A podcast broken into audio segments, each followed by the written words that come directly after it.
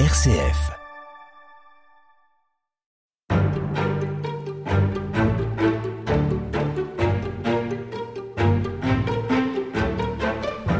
À Lyon, Pauline Jaricot est une incontournable figure locale, une vraie lyonnaise qui a marqué la ville mais aussi la vie de l'Église universelle. En effet, elle est à l'origine en 1822 de l'œuvre de propagation de la foi, aujourd'hui connue sous le nom d'œuvre pontificale missionnaire. Elle est également à l'origine de Rosaire vivant, entre autres. Pauline Jaricot est une femme étonnante à qui vous avez consacré une biographie aux éditions du CERF. Catherine Masson, bonjour. Bonjour. Vous êtes maître de conférence à la faculté libre de sciences humaines à Lille. J'aimerais savoir ce qui vous a intéressé tout d'abord chez Pauline Jaricot. Alors, elle m'est arrivée par hasard, c'est-à-dire que un jour quelqu'un m'a dit qu'elle avait perdu son historia. Et comme euh, elle m'intéressait comme femme, comme laïque, comme euh, la propagation de la foi, parce que j'ai un fils qui est engagé aux missions étrangères de Paris, que la question sociale qu'elle avait abordée m'intéressait également, que le rosaire par les dominicains m'intéressait, elle avait tout ça qui m'intéressait. Et donc je me suis dit, pourquoi pas? Et vous avez été euh, agréablement surprise euh, ou finalement c'est une, femme plus simple qu'on ne l'imagine? Alors c'est difficile de répondre à la question parce que c'est tout à la fois un monument inconnu, méconnu, en même temps certainement une femme euh, très simple. Elle m'a beaucoup impressionnée, elle m'a beaucoup touchée. Elle a d'abord été très célèbre euh, à cause du rosaire vivant, hein, un moment de, de, où elle était très connue. Puis après, elle a été incomprise. Et sa vie, en fait, et sa spiritualité particulièrement, m'a beaucoup touchée. Et je pense qu'elle gagne à être connue et je pense qu'elle peut parler aux hommes et aux femmes d'aujourd'hui euh, comme femme, comme laïque, comme femme de foi, comme femme engagée. Elle a tout ça. Finalement, c'est une très très belle personne. Alors, on va essayer de la découvrir avec vous en commençant bien sûr par quelques éléments biographiques et en la situant dans son milieu familial. Il faut commencer par dire qu'elle est née donc en 1799 à Lyon à Lyon. C'est une lyonnaise, une vraie lyonnaise, j'allais dire rien qu'une lyonnaise puisqu'elle est née à Lyon et elle est morte à Lyon après avoir quand même euh, par ses œuvres été connue dans le dans le monde entier. Mais donc elle naît à Lyon dans une famille de soyeux c'est-à-dire les artisans de la, des la soie. Les artisans de la soie. Euh, son père était négociant en soie. Il a fait sa fortune dans la soie. Il venait de la campagne lyonnaise. Il est arrivé à 14 ans à Lyon pour faire fortune. Il a épousé une ouvrière en soierie. Et ensemble, ils ont eu sept enfants. Un mariage d'amour un mariage d'amour, puisqu'en fait, si je me souviens bien, ils se sont rencontrés le dimanche de la Passion, c'est-à-dire celui qui précède les rameaux, et ils se sont mariés le jeudi saint. Ils se sont rencontrés dans un chemin de croix. Un coup de foudre. Euh, c'est important à souligner parce que ça veut dire qu'elle grandit avec ses frères et sœurs dans un contexte familial aimant et assez stable. Un contexte aimant, un contexte stable, oui, un contexte travailleur, parce qu'il faut beaucoup travailler dans, pour faire marcher le commerce de la soie, et un contexte très pieux aussi. On allait à la messe tous les jours à 4 heures du matin mais un contexte euh, très chamboulé par la Révolution qui intervient et qui oblige la famille à quitter euh, Lyon pour se mettre à l'abri à la campagne dans ce petit village de Soucieux en Jarret euh, auquel vous oui. avez déjà fait allusion. Alors, c'était avant la naissance de Pauline, puisque c'était sous la terreur en 1793, que la ville de Lyon a été très très marquée par la terreur. Il y a eu euh, quelques 2000 guillotinés et fusillés. Et donc Antoine, le père de, de Pauline, par hasard, il se trouvait à, à, Soucieux. Il fait venir sa famille, son épouse était enceinte, et euh, ça les a vraisemblablement euh, protégés pendant la période de la Révolution. Ils y sont restés jusque 1796.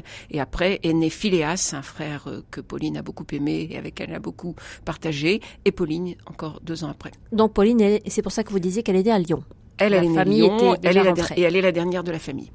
Donc c'est une, une jeune bourgeoise quand même très bourgeoise, très mondaine, hein, dans le monde de la soie, et qui a, pendant ses premières années, jusque vers l'âge de 15 ans, une vie très mondaine, elle est très regardée, elle est apparemment, on disait qu'elle était jolie, et elle a une, une, vie effectivement mondaine à Lyon. On pense à la marier, enfin ça fait partie des préoccupations d'une jeune fille de ce milieu-là. Le prétendant est même trouvé, et, apparemment ça commence à marcher. Et ça lui déplaît pas spécialement, elle s'interroge un peu, on y reviendra, mais bon, euh, elle aime bien les, les coquetteries. Elle aime beaucoup les coquetteries, et elle se laisse entraîner là-dedans, tout en se disant quand même que c'est peut-être pas sa voix.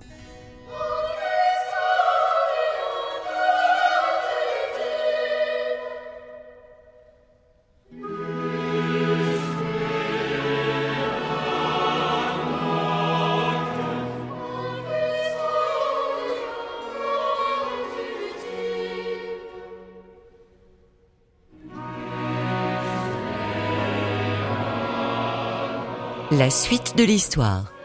Catherine Masson, il faut aussi noter dans la jeunesse de Pauline un événement qui euh, va être une première épreuve pour elle. Elle va être frappée par la maladie.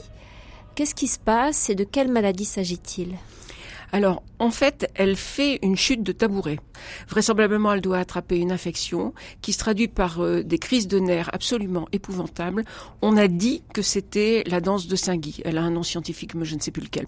Mais donc, une maladie qui est sans doute une maladie rhumatismale, dont elle va avoir beaucoup de mal à se remettre. Et du coup, comme elle, elle est pas bien, que sa maman n'est pas bien non plus, elles s'en vont toutes les deux à la campagne, à Tassin, dans une maison que le père avait achetée. Elles sont là un moment, puis finalement la maman est trop mal, elle revient à Lyon et elle meurt. Pauline reste à Tassin et elle vit là quelque chose qui nous paraît très étonnant aujourd'hui, c'est qu'elle va vivre là malade pendant plusieurs mois sans savoir que sa maman est décédée elle euh, se remet petit à petit. Oui. C'est une époque aussi où ses frères et sœurs se marient, mais il se passe, euh, alors qu'elle est âgée d'environ 17 ans, un événement euh, qui va tout faire basculer. Elle entend un sermon dans mhm. l'église de Saint-Nizier qui se trouve dans le centre de Lyon donc tout près de l'endroit où, avait le, où il y avait le commerce, rue du Pain. Le commerce familial. Voilà, le commerce familial. Elle va avec sa sœur, Sophie, qui était déjà euh, mariée et mère de famille, et qui va écouter un sermon d'un certain abbé Wurtz qui porte sur la vanité. Et elle est là, habillée avec sa belle robe en soie, des fleurs sur la tête, etc. Et elle dit, ce sermon, c'est pour moi. Et donc, le sermon terminé, elle va à la sacristie trouver l'abbé, elle se confesse, et c'est véritablement le début d'un changement, de ce qu'elle appelle sa conversion, c'est-à-dire d'un changement radical de vie. Qui se manifeste comment? Qui va se manifester par une grande piété, par euh, le fait qu'elle va changer de vêtements. Elle va quitter ses robes en soie pour la robe violette euh, des ouvrières avec le bonnet blanc. Elle va se lancer dans les œuvres de charité, dans son quartier, dans l'usine de son beau-frère, etc. C'est un changement de vie radical. Tout cela accompagné d'une très grande piété, souvent à l'église Saint-Nizier, au pied du Saint-Sacrement. Ce qui pousse certaines personnes à dire que la fille Jaricot est devenue folle. Complètement folle, euh, lui dit, disent certaines personnes. Ses amies mondaines, comme on disait, vont la quitter. Elle n'aura bientôt plus comme euh, amie que les ouvrières de son quartier, qu'elle va embaucher d'ailleurs dans un groupement qu'elle va appeler les réparatrices du cœur de Jésus. La notion de réparation par rapport à la Révolution, hein, qui était très forte, on ne l'a pas dit tout à l'heure. Et donc, elle embauche ses filles. La plupart de ses amis, tout ce monde, elle rompt avec il y a une rupture. Il y a une rupture avec le avec le, jeune homme euh, avec lequel elle aurait pu se marier, etc. Il y a une véritable rupture. Alors sa famille, par contre, la suit, met un peu de frein. Son frère lui dit, son frère aîné, tu bois le bouillon trop chaud, Pauline, lui dit. Euh, le père euh, laisse faire, mais il essaie quand même de l'empêcher de vider complètement la maison parce qu'elle donne tout ce qu'elle a, elle donnerait tout. donc on dit bon, doucement. Mais finalement, on la suit. un peu. Mais tout ça au nom de quoi? Alors, tout cela au nom, en fait, euh, du Christ, de Jésus, qu'elle a rencontré dans sa conversion. Dans mon livre, j'ai donné comme sous-titre J'ai tout appris à vos pieds, Seigneur. En fait, elle le dit souvent en disant J'ai tout appris au pied de la croix, j'ai tout appris au pied de l'autel et j'ai tout appris au pied des pauvres. J'ai tout appris à vos pieds, Seigneur. Et je pense que l'un des arguments essentiels de sa vie, c'est sa vie au pied de la croix. Et dès cette conversion, un jour, à Saint-Nizier, elle entend la voix de Jésus qui lui parle. Elle le dit, elle va vérifier ça avec son, son maître spirituel pour être sûre qu'elle n'est pas dans l'illusion. Elle entend Jésus qui lui dit, je suis Jésus qui te parle, et il lui demande si elle veut bien souffrir et être victime avec lui. Et ça va être le leitmotiv de toute sa vie à partir de ce moment-là. Donc ça, ce sont des notions avec lesquelles on a un peu de mal aujourd'hui. Hein. Souffrir et être victime oui. par choix non, par configuration au Christ, on va dire. Je pense que c'est mieux de le dire comme ça, parce que ça m'avait fait peur un peu cet aspect doloriste de Pauline quand je l'ai abordé. En fait, elle n'est pas doloriste, elle s'offre, elle donne sa vie comme le Christ l'a donné, dans la configuration au Christ sur la croix. En restant laïque. En restant laïque. Alors, il y a eu à l'époque des femmes laïques qui se sont engagées, qui ont eu mené des actions très importantes, etc. Ça existe, elle n'est pas seule du genre. Ce qui est différent chez Pauline, c'est que elle va le rester. Ses œuvres, elle ne va rien transformer. Les réparatrices, par exemple, elle va pas en faire une congrégation religieuse. Elle va rester laïque. Elle a eu beaucoup d'hésitations. Elle avait une espèce de tension très forte entre ça. Et son directeur spirituel, l'abbé Wurtz, estime qu'elle a une vocation contemplative. Donc, il pousse dans ce sens-là. Et elle, elle dit non. Je suis faite pour aimer et agir. Aimer et agir au pied de la croix, toujours avec le Christ, et donc il y a une sorte de tension dans sa vie entre la vie active et la vie contemplative qu'elle résoudra dans sa vie, comme elle disait entre guillemets, cloîtrée dans le monde. Donc elle ne sera jamais religieuse. Elle va essayer de fonder une petite communauté qu'elle n'arrivera pas à fonder, mais pas de religieuse de toute façon. L'idée, c'est d'être au service du monde et de l'Église avec le Christ.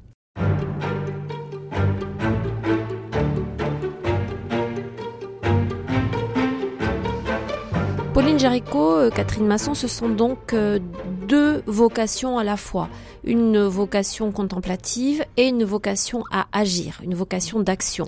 Et on peut dire que elle va arriver à tenir les deux, même si vous avez indiqué une tension hein, dans son parcours. Mm. Euh, il faut s'arrêter sur ce qu'elle a fait, les œuvres parce que c'est vraiment très important et c'est ce qui nous reste en particulier d'elle aujourd'hui, en commençant par ce qu'on appelle la propagation de la foi. De quoi s'agit-il? Alors, toute petite déjà, elle avait avec son frère euh, Phileas le souci des missions étrangères, euh, enfin euh, des missions à l'extérieur, va dire, hein, à l'étranger. Et donc, euh, et en particulier de la Chine. Il rêvait à deux de la Chine. Et donc, euh, il disait, on va partir tous les deux en Chine. Et puis, lui, il lui disait, tu peux pas, t'es une fille. Et puis, elle répondait, toi, t'iras. Et moi, je prendrai un grand râteau et je ramasserai des sous.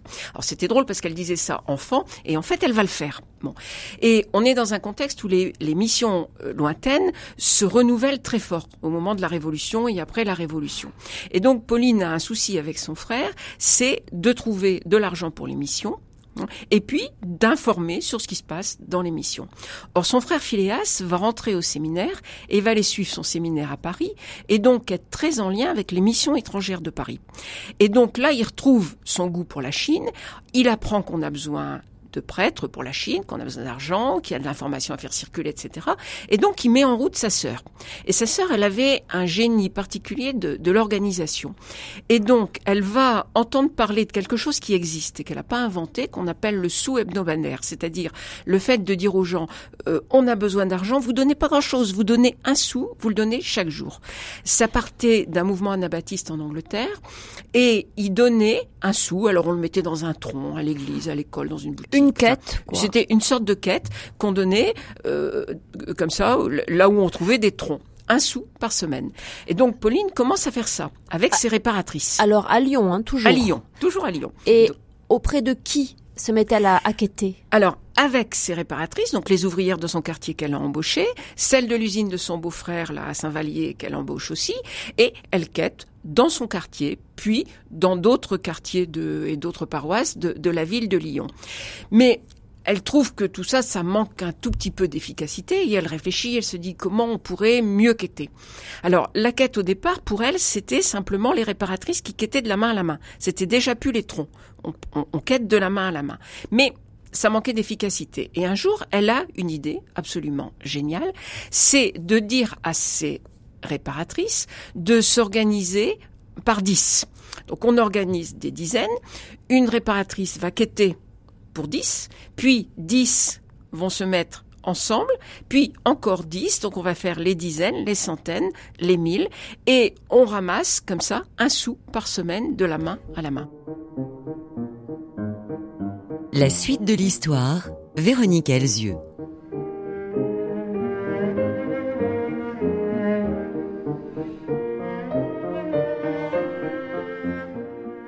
Et ça se diffuse comme ça, ça s'étend comme ça par circonvolution. Voilà, alors très vite elle fait un mille, puis très vite il y a un deuxième mille, mais c'est beaucoup, c'est très important, mais c'est pas grand chose par rapport à ce qui est demandé. Alors, je cite un nom ici parce qu'il va avoir de l'importance par la suite. Le deuxième mille, elle le confie à Victor Giraudon, qui est un ami de son frère, qui va jouer un rôle dans, dans la suite. Mais pendant ce temps-là, à Paris, on dit, bon, c'est bien, vous nous ramenez assez sous, mais c'est pas assez. Et les missions d'Amérique qui ont des gens euh, en, insérés à Lyon, disent nous aussi on voudrait. Et là, on va aller chercher un certain Benoît Coste qui est le fondateur de la congrégation des messieurs. On disait de lui qu'il était l'homme à tout faire de l'église de Lyon. Et on lui dit, faut nous aider à trouver de l'argent pour la Chine, il faut nous aider à trouver de l'argent pour l'Amérique. Et lui dit, oui, mais moi je, je, je peux pas, je sais pas, puis on va pas faire d'état d'œuvre, et puis il faut aussi de l'argent pour l'Église de France, donc la Chine, l'Amérique, la France, etc. Moi je veux bien faire quelque chose pour une œuvre universelle. Donc il se positionne comme ça. Et pendant ce temps-là, les Jaricot, Giraudon et autres, et puis euh, ceux qui sont pour l'Amérique, eh ben, ils attendent et ils se disent comment on peut faire pour avoir plus d'argent. Et quel est le rôle de Pauline là? Alors Pauline, pour l'instant, elle s'occupe de son mille et son rôle, il a été important parce que il a permis que ça démarre. Alors, après, son rôle va un peu à la fois disparaître. C'est-à-dire que le Benoît Coste en question, il est tellement sollicité par les gens qui viennent d'Amérique qu'il finit par organiser une réunion. Et à cette réunion où ne sont invités que des messieurs, c'est la congrégation des messieurs, il invite Victor Giraudon. Victor Giraudon qui a qu'une vingtaine d'années, qui dit j'étais là comme un hors-d'œuvre, qui est invité avec des grands messieurs de Lyon, dont son patron d'ailleurs qui oubliera même que Giraudon était là. Et quand on parle des missions de tous les côtés et que Coste dit une mission universelle, eh bien, euh, Giraudon, on lui dit, mais elle fait comment Pauline, vous faites comment? Et donc, il explique l'organisation en dizaines, centaines et mille. Et tout le monde dit, c'est absolument génial. Et donc, ils adoptent l'organisation de Pauline, ils adoptent le nom qu'on avait donné à l'association des MEP, Association pour la propagation de la foi. Les MEP, ce sont les missions étrangères de Paris. Étrangères de Paris. Et le, ils adoptent aussi le patronage de Saint François Xavier, c'est-à-dire tout ce qui caractérisait l'œuvre de Pauline. Ça va prendre une diffusion absolument extraordinaire à travers le monde entier. Ça veut dire que ça lui échappe à elle? Ça lui échappe complètement parce que deux, deux, pour deux raisons. Une, elle est malade elle est partie euh, se reposer euh, à Savalier chez sa sœur. Donc de toute façon, elle n'est pas à Lyon pendant que ça se passe. Mais même si elle avait été à Lyon, elle n'était pas invitée. Il n'y a pas de dames invitées à cette réunion. à, l'époque, les, dames peuvent avoir. Il faut, faut, pas se tromper au niveau du, de la place de la femme. Elles ont un rôle, elles peuvent avoir des œuvres et elles vont être soutenues par les hommes, les clercs, etc. Et à ce niveau-là, ça, ça, existe à ce moment-là. Mais par contre, une réunion de messieurs, il n'y a pas de dames. Quoi. Et cette organisation, au départ, c'est une organisation essentielle essentiellement laïque et masculine. Et donc Pauline n'y trouve pas sa place et elle va laisser faire. Elle se retire. Elle se retire et elle se retire dans le silence. D'autant plus aussi à ce moment-là que son directeur de spirituel, l'abbé Wurtz, dit mais non, mais vous n'êtes pas fait pour toute cette action, vous êtes fait pour la vie contemplative, restez chez vous, et donc elle se retire. Et comme elle se retire et qu'elle se retire dans le silence et qu'elle va rester dans le silence pendant euh, une bonne vingtaine d'années, on va oublier le rôle qu'elle a pu jouer à l'origine de la propagation de la foi, qui est né, je pense qu'il faut le dire parce qu'il y a eu beaucoup de débats là-dessus, on va sans doute pas rentrer dans ces débats, mais aujourd'hui on reconnaît que ça n'aurait jamais eu cette extension-là sans l'idée de Pauline et que ça n'aurait jamais eu non plus cette extension-là si les messieurs s'en étaient pas emparés. il fallait les deux. thank you.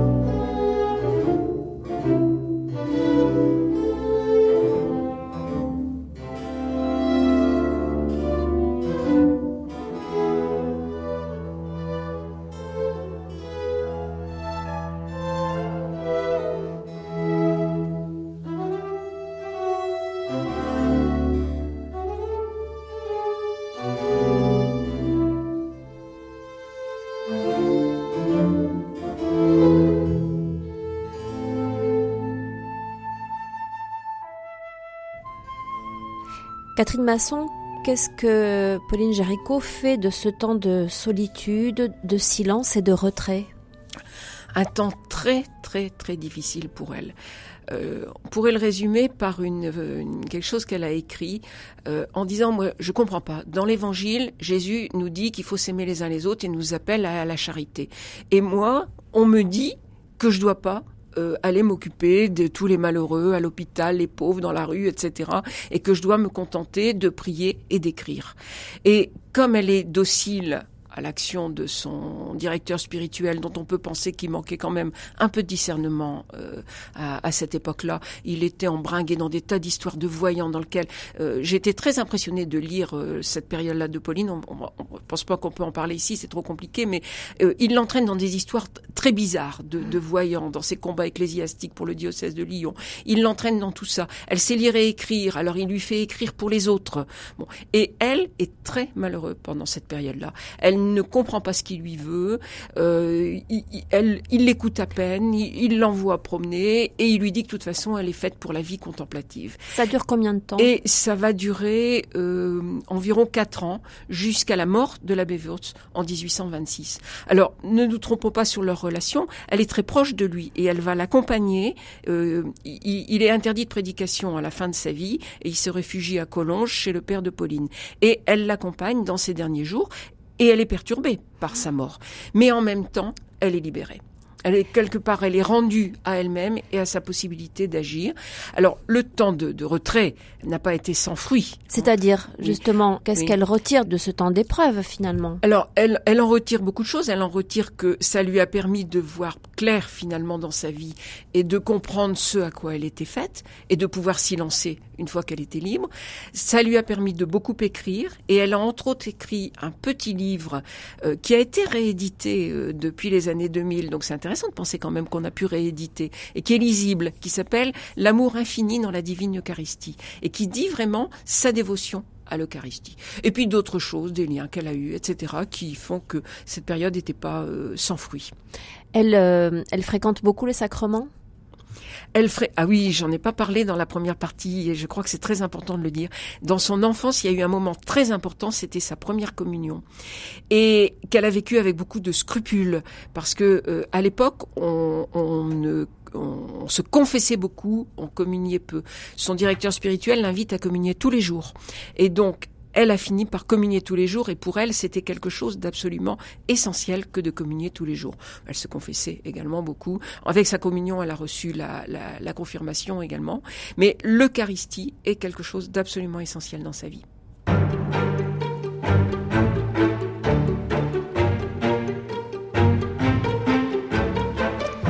L'œuvre de la propagation de la foi, Catherine Masson, c'est euh, un des éléments très marquants de la vie de Pauline Jaricot. Il y en a d'autres parce qu'elle n'a pas manqué euh, d'énergie, d'entrain et de conviction. Euh, on peut notamment souligner le rosaire vivant qu'elle a contribué, enfin qu'elle a mis en place. Là encore, dans quelles circonstances est-ce que ça s'est passé et en quoi est-ce que ça consistait? Alors, elle n'a pas inventé le rosaire. Par contre, elle a inventé le rosaire vivant. Le rosaire vivant, c'est une dévo... le rosaire plutôt, c'est une dévotion qui est une dévotion déjà euh, ancienne dont on ne fera pas l'histoire ici, mais qu'elle pratiquait. Mais elle trouvait, elle avait une grande dévotion à la Vierge Marie. Elle a découvert la Vierge Marie avec sa maman et dès sa conversion, pour elle, la Vierge Marie, c'était quelque chose de très important. D'autant plus qu'on était à Lyon. Voilà, hein, et on reviendra sur euh, Fourvière après. Et donc, elle pratiquait cette dévotion, mais elle trouvait qu'elle était trop complexe pour les, ce qu'elle appelait les chrétiens à gros grains. Et donc, euh, elle voulait rendre cette dévotion qui consistait à méditer les mystères de la vie de Jésus en récitant des Je vous salue Marie et des Notre Père.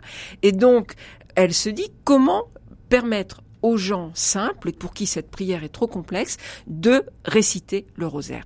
Et c'est là que son génie de l'organisation revient. De la même façon qu'elle avait organisé le sou euh, en dizaines, en centaines, etc., elle va organiser des quinzaines. Il y a 15 mystères du rosaire. Et donc, elle organise des groupes de 15 personnes qui se réunissent une fois par mois, tirent au sort un des quinze mystères du rosaire et chacun s'engage à réciter chaque jour une dizaine de chapelets en méditant le mystère qui lui est échu par le sort. Et donc ces quinze forment ce que l'on appelle une quinzaine et à la tête d'une quinzaine, on a une zélatrice au féminin ça viendra aussi des zélateurs, le mouvement va se masculiniser, mais au début, tout, tout est dit au féminin. C'est-à-dire quelqu'un qui anime Qui rassemble les, les 15 personnes, qui leur fait tirer au sort leur mystère, qui s'assure que ça va bien, qu'elles récitent leur Je vous salue Marie euh, tous les jours, euh, etc., euh, qui rassemble la petite cotisation, et qui les rassemble une fois par mois. Donc il y a à la fois quelque chose de l'ordre de l'organisation et puis quelque chose qui est de l'ordre de l'accompagnement spirituel par la zélatrice. Et la zélatrice va être en lien, parce que là aussi on va hiérarchiser, donc va être en lien avec euh, une conseillère, c'est le nom qui est donné, hein, qui va rassembler 11 quinzaines.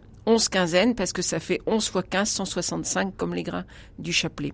Tout cela forme une, organisation qui va avoir son centre dans la fameuse maison de Lorette dont on parlera par la suite. Et on appelle ça le rosaire vivant parce que euh, c'est euh, des cœurs qui se rassemblent euh, dans un mouvement hein, vivant et c'est le nom que Pauline a donné.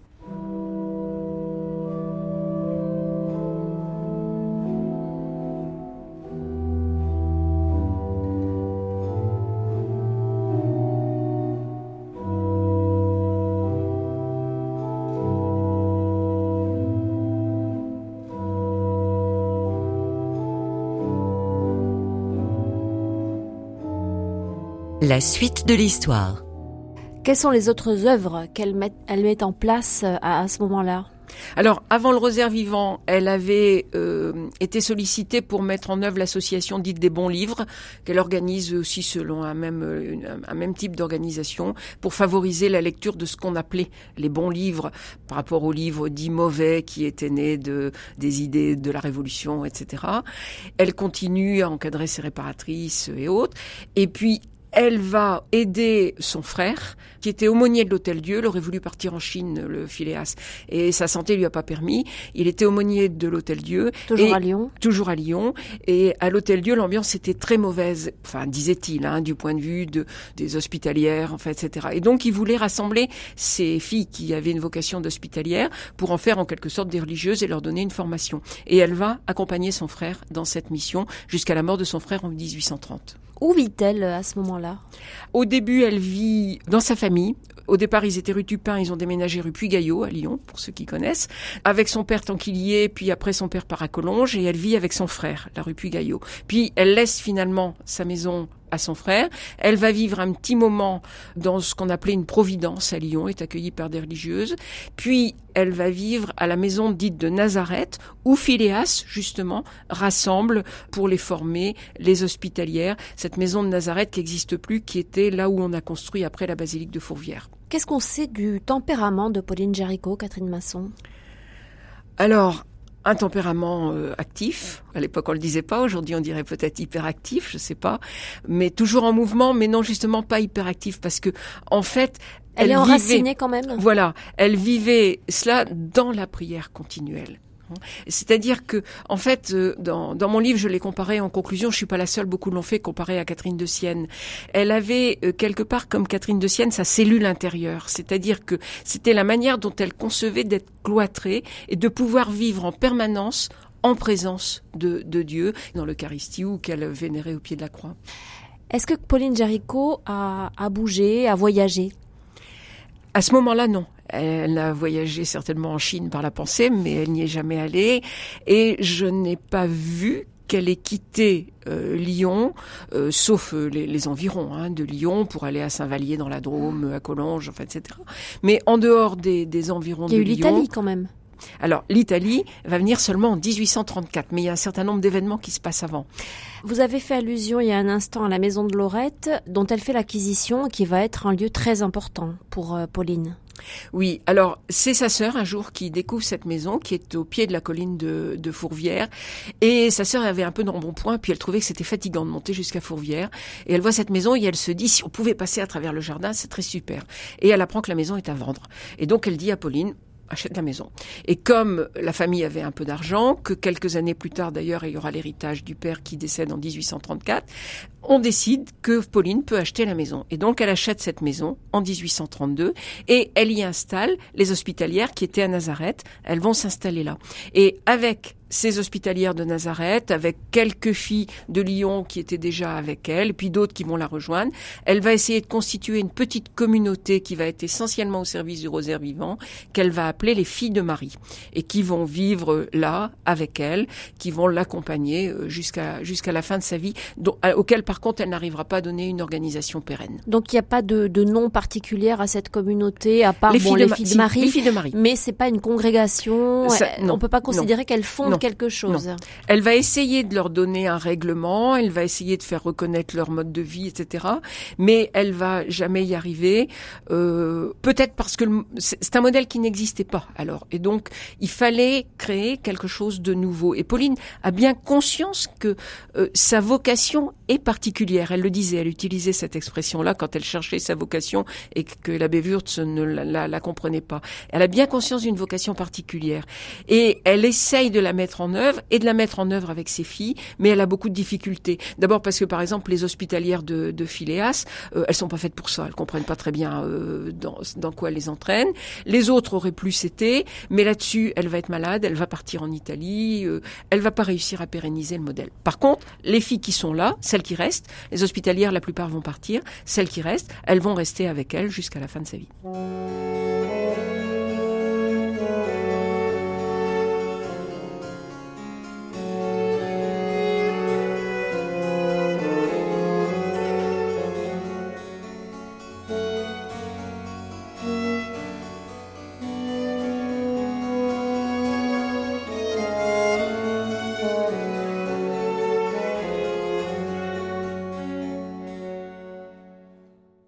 C'est 1832, l'acquisition de la maison oui. de Lorette.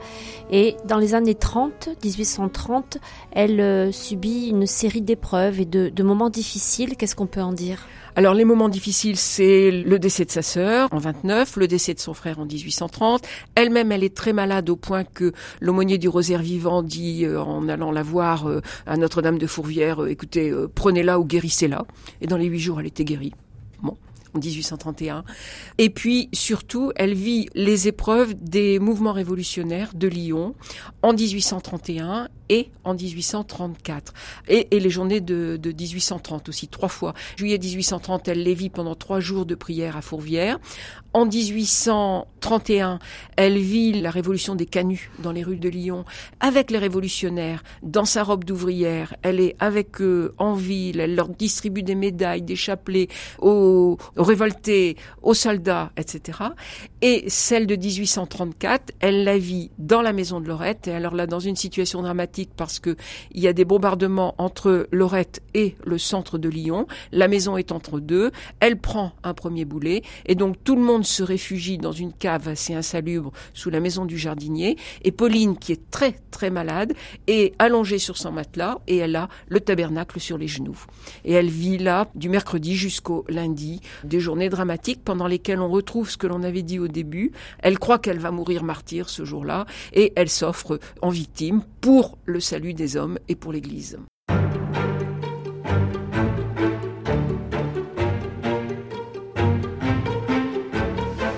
Immersion, nous avons laissé Pauline Jaricot euh, très malade dans une cave dans la maison de Lorette alors que Lyon est en proie à une révolution et à beaucoup de à une forme de, de chaos. Comment euh, cet épisode se termine-t-il et qu'en est-il de la santé de Pauline? Alors sa santé ne s'est pas aggravée ni améliorée dans cet événement.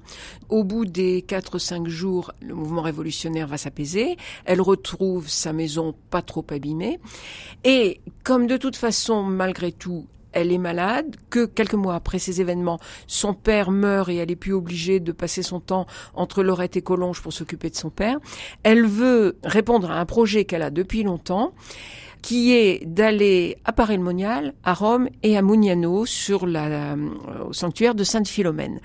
Alors, elle est hyper malade, elle veut y aller et elle ne dit à son entourage que Paray-le-Monial mais tout le monde dit que c'est pas possible.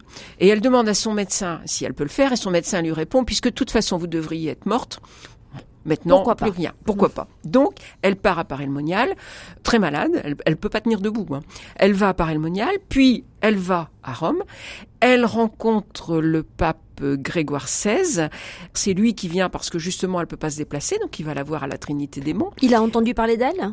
Il a ent- oui, euh, parce qu'on n'a pas dit hein, à propos du rosaire vivant, mais il a entendu parler d'elle à cause du rosaire vivant. Il a envoyé en 1832 un bref pour reconnaître le rosaire vivant. Donc il la connaît, il sait qui elle est, euh, et donc Il la va la voir. voir. Et elle lui dit, très Saint-Père, si je reviens guéri de Mugnano, est-ce que vous accélérerez le dossier de Sainte Philomène? C'était un dossier très complexe parce que depuis, le culte de Sainte Philomène a été arrêté par Jean XXIII.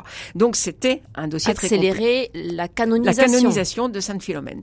Et donc, le Saint-Père dit, bof, oui, parce que de toute façon, si vous reveniez de Mugnano, ce serait un miracle. Donc, elle va à Mugnano, elle assiste à une célébration, elle est dans un état, elle est complètement prostrée, complètement malade, elle ressent quelque chose en elle, et manifestement, elle est guérie. Le lendemain, elle peut revenir debout sur ses pieds euh, à une célébration. Tout le monde, évidemment, salue le miracle. Elle retourne à Rome et elle retrouve euh, le pape qui n'en recroit pas ses yeux, qui l'a fait quasiment danser devant lui au grand scandale des cardinaux qui dit que tout ça n'est pas dans le protocole. Et il dit, j'ai décidé que ce serait comme ça. Bon, et donc, euh, il reconnaît qu'il y a eu miracle et il accélère le dossier de canonisation de Sainte Philomène. Et on sait que Pauline a une grande dévotion à Sainte Philomène. Elle construit une chapelle à Sainte Philomène à Lyon. Elle va donner des reliques au curé d'Ars qui va aussi construire un sanctuaire, une chapelle à Sainte Philomène. Et donc sont il y a un contemporains, culte. hein. Voilà, ils sont ah oui, et puis ils se connaissaient. Hein, qui a un culte important là qui se met euh, place. en place autour de ce voyage de, de Pauline qui revient effectivement à Lyon guéri. Le pape l'a quand même gardé pendant plusieurs mois à Rome ne serait-ce que pour euh, s'assurer de la réalité de la guérison. Donc elle y reste jusque 1836.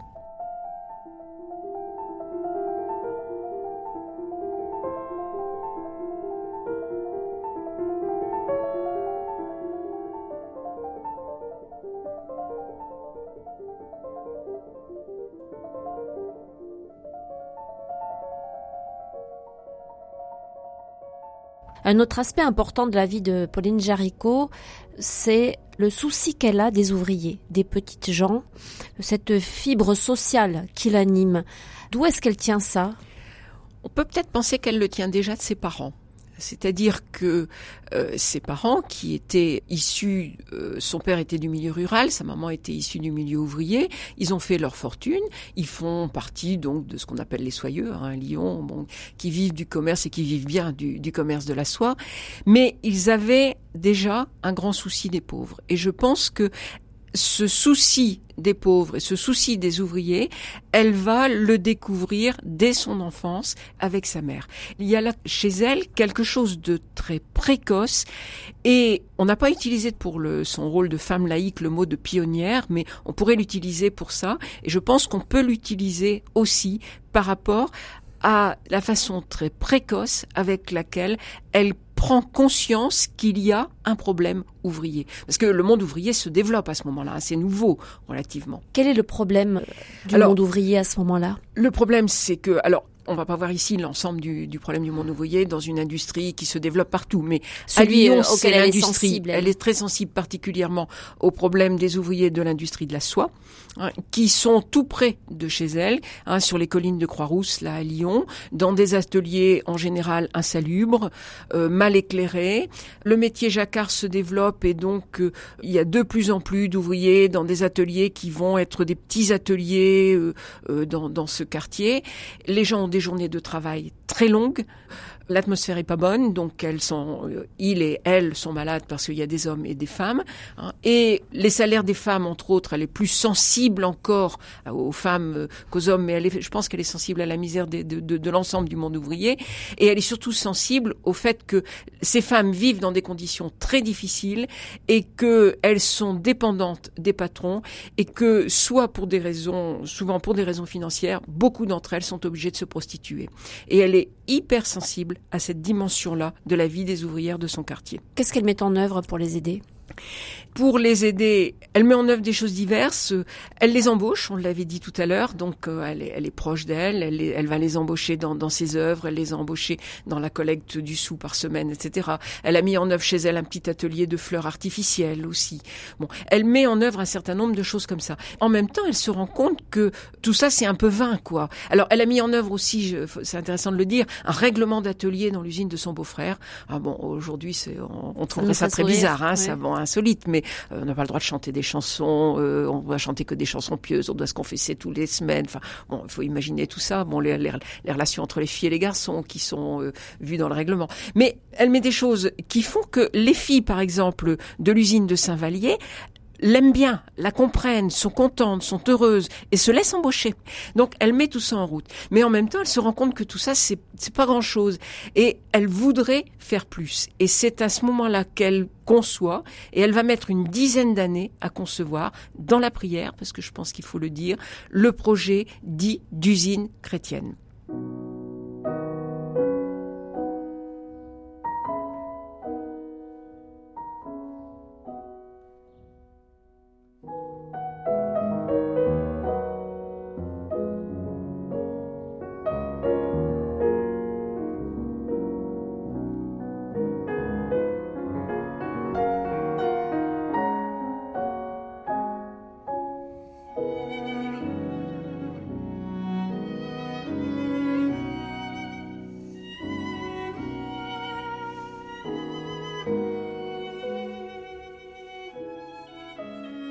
Ça consiste en quoi ce projet d'usine chrétienne? Alors son projet d'usine chrétienne, c'est l'idée. Alors elle a le sens des solidarités. Donc, or, elle, elle se rend compte que dans une usine, quelle qu'elle soit, les ouvriers sont rassemblés. Et donc elle se dit, il faut profiter du fait qu'ils sont rassemblés. Et puisqu'ils sont rassemblés, on va les aider ensemble à se prendre en charge. Et donc elle rêve d'une usine dans laquelle les horaires respectent la vie des ouvriers, dans lesquels ils ont le temps d'avoir une vie personnelle et familiale, dans lesquels on s'intéresse à leur éducation scolaire et religieuse, avec l'idée, et c'est là qu'elle a une idée aussi qui est très nouvelle, c'est que si on arrivait dans une usine à former quelques ouvriers, ils pourraient aller dans une autre usine, former après d'autres ouvriers. Vous entendez là l'apostolat, euh, hein, les phénomènes de solidarité mm. et de et de chaîne quoi. Et on entend là aussi l'apostolat du semblable par le semblable qui sera inventé un siècle plus tard par la Joc, enfin moins d'un siècle plus tard. Et euh, d'aucuns ont vu en elle quelque part déjà euh, l'ancêtre, si on peut dire, de, de, la Joc. Et donc, elle dit... Jeunesse ouvrière chrétienne. Jeunesse ouvrière chrétienne. Et donc, elle dit, il faut rendre à l'ouvrier sa dignité. Il faut rendre euh, le, le, le père à sa famille, l'époux à son épouse, et l'homme à Dieu. C'était une de ces phrases qu'elle disait. Et elle a cette idée-là d'usine chrétienne. Mais par contre, elle n'a pas le moyen. Et alors? Eh bien, ce moyen, elle le cherche. Et pendant une dizaine d'années, elle mûrit son projet. Elle a de l'argent, on l'a dit, et elle cherche le moyen.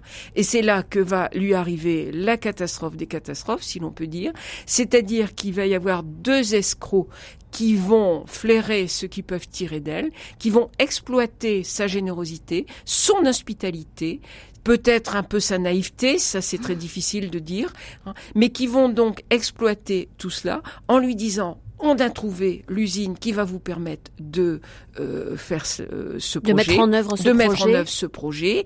Vous avez l'argent, on a les moyens, on va le faire. Et donc, donc, elle leur confie la gestion de cette usine, euh, de ce projet. Alors, euh, elle, elle leur confie son argent pour acheter l'usine.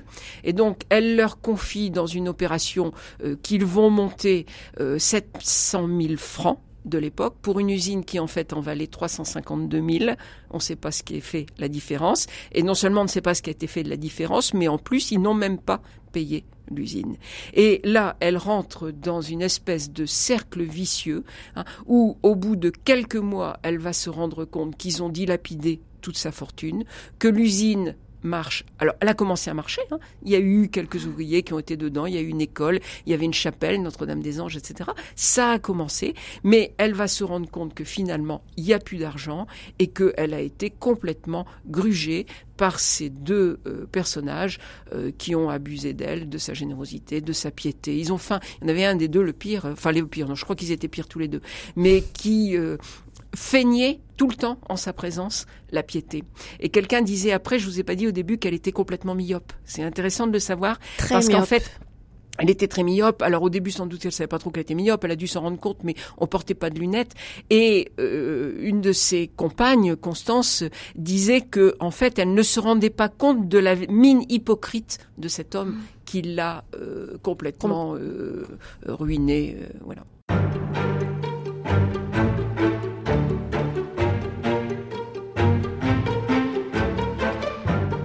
La vie euh, de Pauline Jaricot euh, connaît une fin assez euh, difficile, assez, on peut même dire tragique, Catherine Masson, parce que cette femme qui a mis tant d'énergie dans ses œuvres, qui a entrepris tellement de choses, euh, eh bien, se fait complètement avoir par deux escrocs. Elle se retrouve ruinée. Vous avez fait allusion à une éventuelle naïveté. Qu'est-ce que vous en pensez, vous? Naïveté de sa part Elle peut avoir, oui, bah, c'est-à-dire qu'elle y connaissait peut-être pas grand-chose aux affaires. Elle a fait confiance. hein. Bon, après, euh, peut-être il faut pas trop insister sur la, la naïveté. Par contre, il faut insister, et ça va marquer la fin de sa vie, sur son honnêteté foncière, parce que là, quand l'usine va être euh, euh, en mauvais point, puis par la suite vendue. Euh, comme il y a eu une période un peu difficile, elle a cherché à avoir de l'argent, et comme elle était très connue par le rosaire, tout, beaucoup de gens lui ont remis de leurs économies, grosses économies, petites économies. Elle a eu énormément de dons sur la foi de son nom de fondatrice du rosaire. Et quand elle se rend compte que tout cet argent euh, a été perdu, elle prend un engagement formel de rembourser tous ses créanciers, ce à quoi elle n'était juridiquement pas tenue. Il n'y a pas de faillite chez Pauline, elle n'a aucune sur le plan juridique, elle n'a pas de problème, même les procès, elle va les gagner. Et elle n'était pas tenue à rembourser. Mais chacun aurait perdu, comme elle, jusqu'à concurrence de sa mise, quoi. Mais donc, elle va prendre l'engagement formel de rembourser ses créanciers. Et ça, ça va la perdre parce que elle ne va jamais y arriver. Alors, j'exagère en disant jamais. Elle va réussir certainement. Elle va faire une campagne pour avoir de l'argent et elle va réussir à rembourser une partie, mais elle n'arrivera pas à rembourser la totalité.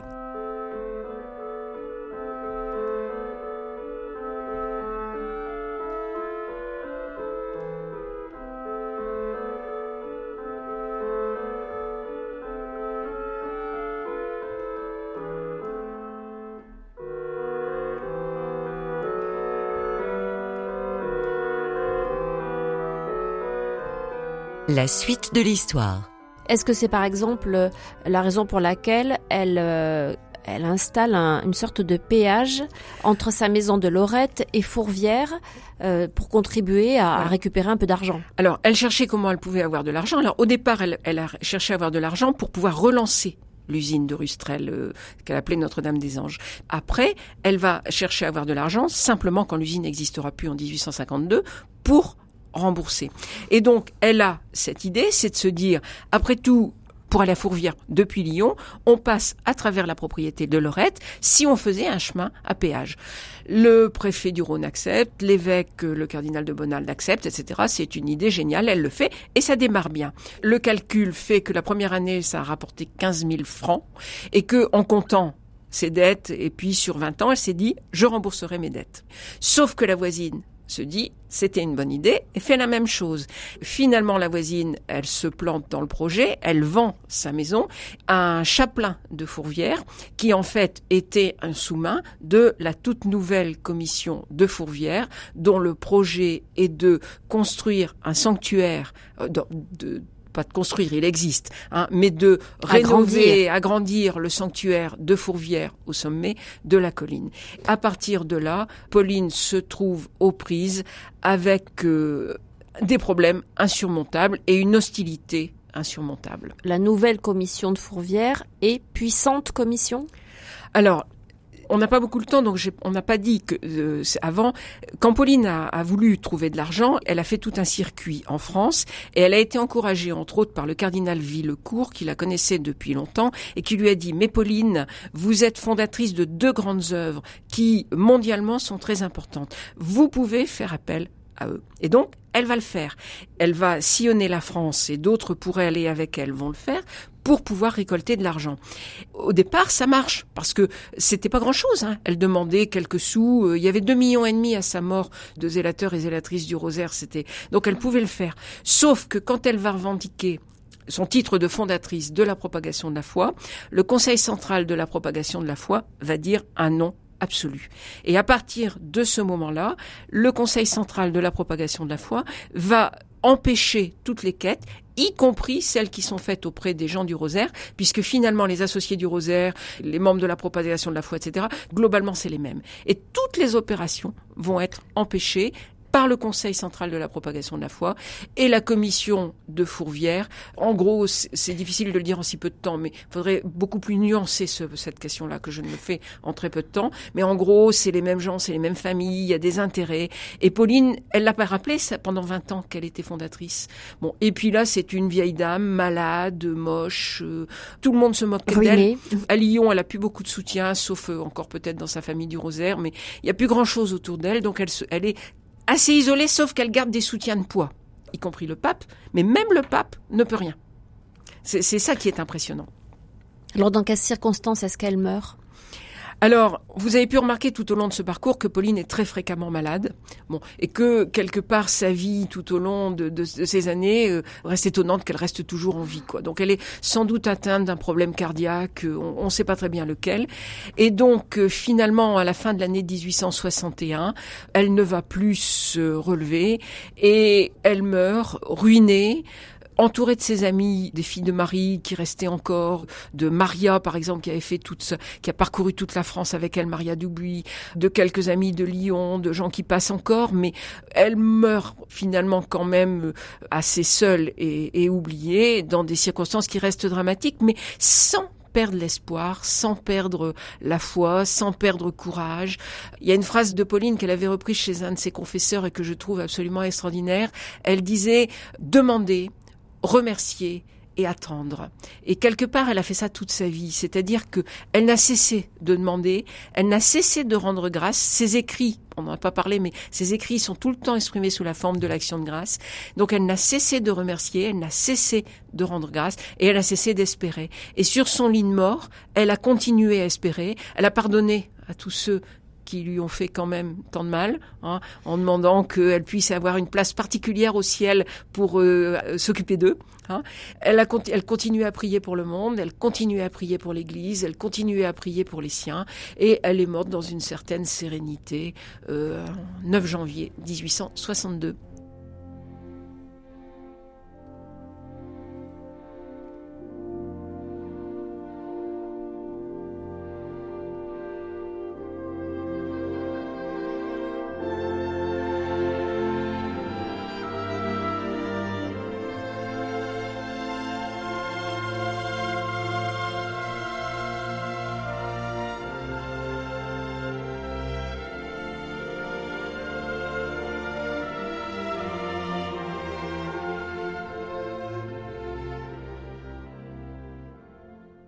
Elle a été un peu oubliée. Qu'est-ce qui fait qu'à un moment donné, on s'est euh, souvenu de Pauline Jaricot et qui a contribué à, garder sa mémoire vivante?